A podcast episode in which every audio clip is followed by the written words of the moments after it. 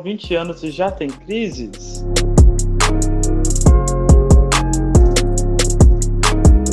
Oi, galera, aqui quem fala é Thiago Henrique. Sejam bem-vindos a mais um Conversa Original. Esse podcast que você poderá ouvir sobre diversos assuntos, como curiosidades, bate-papos, conceitos sobre temas atuais e muito mais. Bom, como você já deve ter visto no, no título, o tema inicial tem alcance de inúmeras pessoas no meu cotidiano e isso me inclui, tá bom? É sobre é, crise dos 20 anos. Muito que bem, você que está me ouvindo agora pode sim revirar os olhos e discordar dessa fala, porém é uma realidade que uma hora você vai se deparar com alguém assim e seria bem legal se você pudesse ouvi-lo um momentinho do seu dia, tá bom? Para ajudar neste assunto, eu convidei uma pessoa muito querida que faz parte dessa juventude, entre aspas, em crise. Eu tenho o prazer de apresentar uma das minhas melhores amigas, assim, eu quero carregar para a vida, Débora Cissa. E aí, Débora, se apresenta. Opa, estou lisonjeado neste momento. Ah, olá, pessoas que estão tão perdidas quanto nós. Eu sou a Débora, eu tenho 20 anos e Estou em uma crise dos 20, a famosa, a tão falada. é, gente, pra quem não sabe, é, também tenho 20 anos, tá? Quem não acompanha tanto assim do meu dia a dia. Sou uma pessoa ansiosa que convive né, diariamente com essa, com essa crise dos 20 anos. É, sou amigo da Débora desde o ensino médio. É até engraçado falar, né, desde o ensino médio, sendo que foi ontem, assim. E é isso, estou muito feliz de ter topado e participar do primeiro podcast, tá? Assim, é um passo muito grande para mim e eu sabia que poderia contar contigo. O, tema de hoje é algo do nosso cotidiano, né? É, e eu trouxe aqui para a gente bater um papo, dois conceitos, tá? Para a gente ter um, como base aí.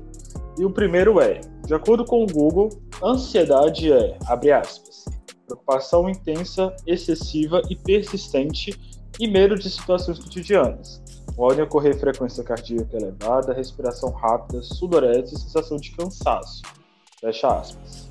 Certo? Concorda, discorda? Fique com essa informação. O segundo conceito é o mais próximo da realidade, que é, cara, somos condicionados desde que nascemos a ter uma, entre aspas, vida perfeita, que primeiro é irreal se você não for uma pessoa de influência ou com facilitadores. De acordo com The Guardian, a crise dos 20 anos afeta 86% dos millennials, que afirmam estar atolados por inseguranças, decepções, solidão e depressão. O negócio é que nós ouvimos que nossos 20 anos são os melhores anos de nossas vidas e nós totalmente pretendemos viver de acordo com isso. A única coisa é que a gente não sabe como viver de acordo com essa expectativa aí. Bom, vamos lá, Débora. Me dê sua opinião sobre esses dois conceitos e sobre a sua visão do que seria essa crise dos 20 anos. Ok. Uh, ansiedade juvenil, de acordo com o Google. Acho que o Google acabou de falar o que a gente sente, porque eu não sei vocês que ouvem, mas a ansiedade juvenil a gente descobre, a gente tem o um nome dela depois que a gente cresce, quando a gente tem um ataque, quando a gente passa no médico, eles vão lá e dão nome. Pelo menos comigo foi assim, contigo, Thiago eu fui criado por uma pessoa que é ansiosa, uhum. minha mãe mesmo, é ansiedade em pessoa. Então a ansiedade foi do meu cotidiano, assim, sabe?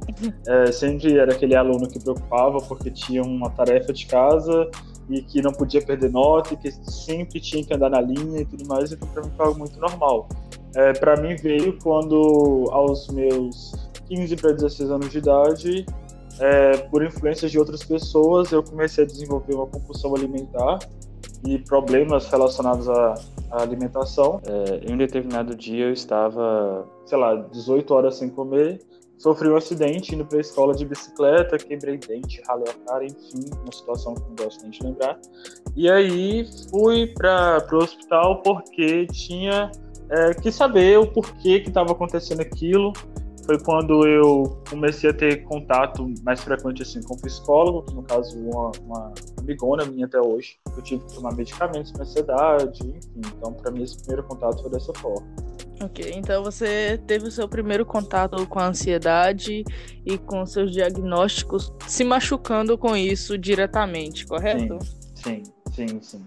Sim. Eu acredito que cada um descobre a ansiedade, desenvolve a ansiedade muito cedo e é diagnosticado aos 20 anos, e aí a taxa de jovens com ansiedade cresce quando na verdade é só diagnosticada quando a gente tem essa idade mais alta. Na verdade, para mim a ansiedade ela é Sim. consequência. Eu tenho um transtorno de adaptação e aí a ansiedade acaba sendo consequência disso. Mas acho que eu não conheço do meu ciclo social uma pessoa que não tenha um desenvolvimento de ansiedade assim, ou começando, ou no meio, ou já diagnosticado. Eu...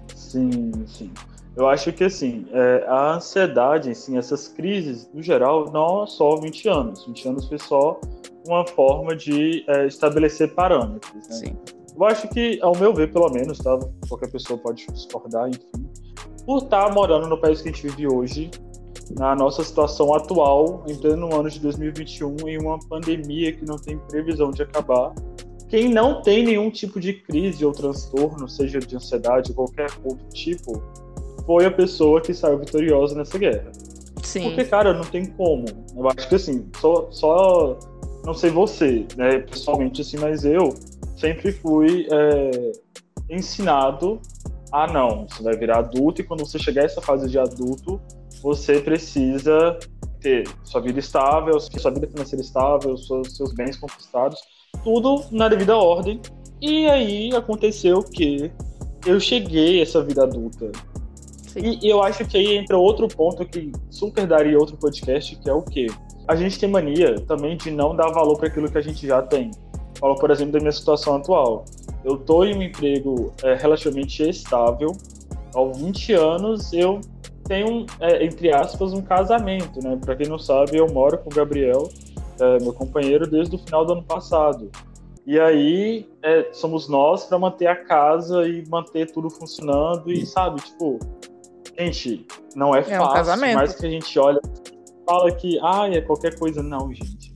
Então acho que entra em contrapartida essa questão da gente ter é, sonhado com essa vida perfeita desde muito novo, é, a gente tem mania de não valorizar aonde a gente chegou. Tipo, gente, olha onde, quando você para e olha, não, você está trabalhando, você tem seus focos, você tem seus compromissos, você está aqui, você sobreviveu, você está sobrevivendo à pandemia mundial, sabe? Tipo, é muita coisa que, em contrapartida, a gente também tem que saber valorizar, sabe? Sim, é, eu sou péssima e detesto lidar com a expectativa de outras pessoas sobre mim. E aí eu acho que os dois argumentos eles acabaram se entrelaçando, né? Porque de tanta expectativa de que aos 20 anos esteja pré-iniciando a sua vida estável e ativa e totalmente condizente com a pessoa que você será no futuro, essa expectativa é tanto que acaba desenvolvendo em você algum transtorno de ansiedade ou os transtornos que eram para ser desenvolvidos lá para os 30, 35 anos que a gente acha que é uma idade avançada, mas na verdade não é essas todas as é. expectativas é. ficam em cima de você assim como monstros e aí acaba que a gente quebra, porque eu olho para as pessoas e eu não vejo nelas o que eu vejo em mim. Eu olho para o Thiago, falo, poxa, Thiago é casado praticamente com meu amigo, meu bom amigo Gabriel. Ele tem uma casa, ele tem um emprego estável, tá cinco passos à frente de mim. Eu tenho um relacionamento amoroso porém moro com os meus pais, o que é muito bom e sou muito grata por isso. Tenho um emprego não tão estável, Aproveita. aproveitarei.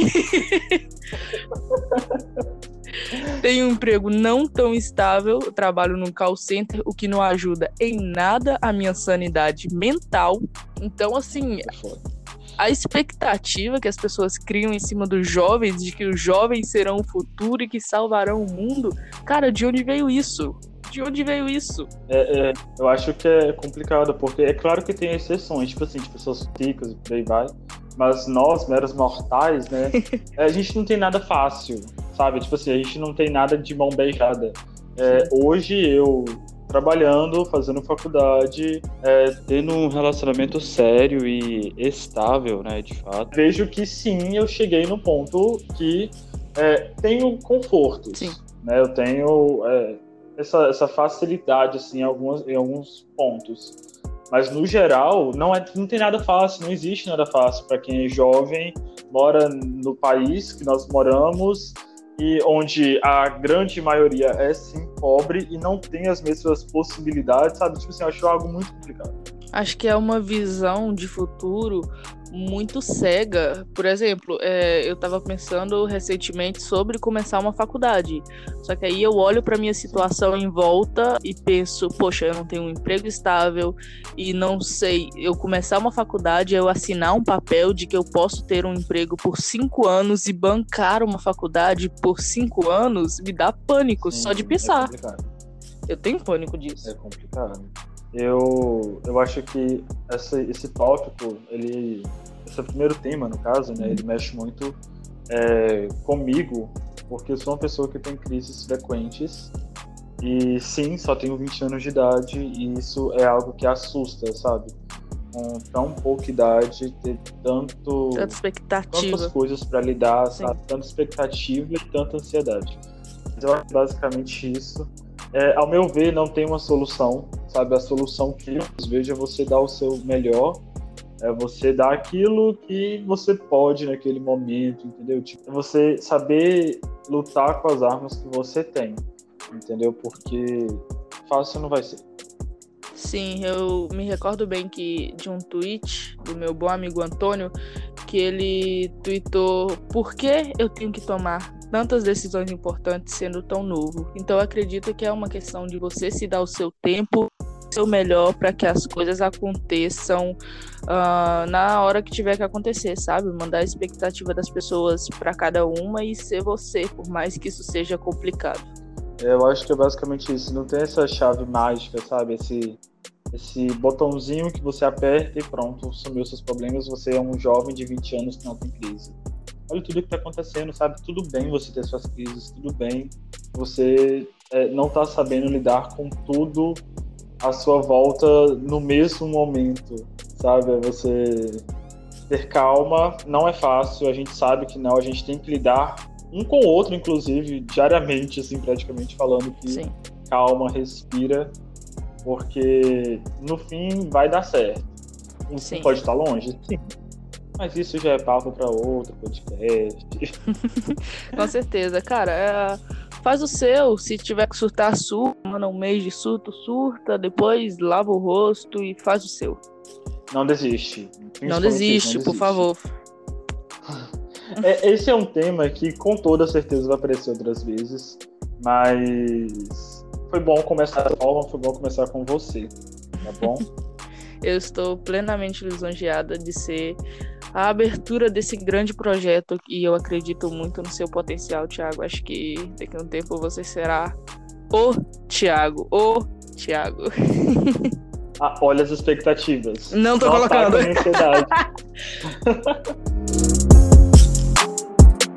Ai, galera, e é isso. Muito obrigado por quem ouviu até aqui. É, as minhas redes sociais estarão abertas. Débora, qual que é o seu Instagram? Fale um pouco de você, deixe algum canal de comunicação com você, essa pessoa tão requisitada. Bom, uh, meu Instagram é Cissa, C-I-S-S-A. Vocês podem me encontrar. Eu sou uma pessoa que eu gosto de fazer tudo, então apareçam por aí, me desafiem. Estou por aqui e fiquem à vontade a qualquer momento. e as nossas redes sociais estarão na descrição desse podcast, tá? É, eu gostaria muito que vocês fossem nas minhas redes sociais, dessem sua opinião, é, dessem dicas construtivas, tá? Sempre estarei aberto a, a, saber a opinião de quem, quem me ouve, né? Quem tira um pouco do seu tempo, do seu dia cansativo e, e afins para me ouvir. É, muito obrigado por ter me escutado até aqui, tá bom? É, contem comigo, não tenham tantas crises, vamos tentar manter a calma nisso aí. Deem sugestão de temas também, tá? Sempre é bem-vindo. E é isso, galera. Muito obrigado por todo mundo ter chegado até aqui. Um forte abraço. Beijo, Débora. Um beijo virtual. Já que a gente não pode se encontrar devido a essa onda roxa da nossa cidade. E é isso, gente. Muito obrigado por todo mundo, viu? Gratidão. Obrigada, galera. Beijo, gratidão.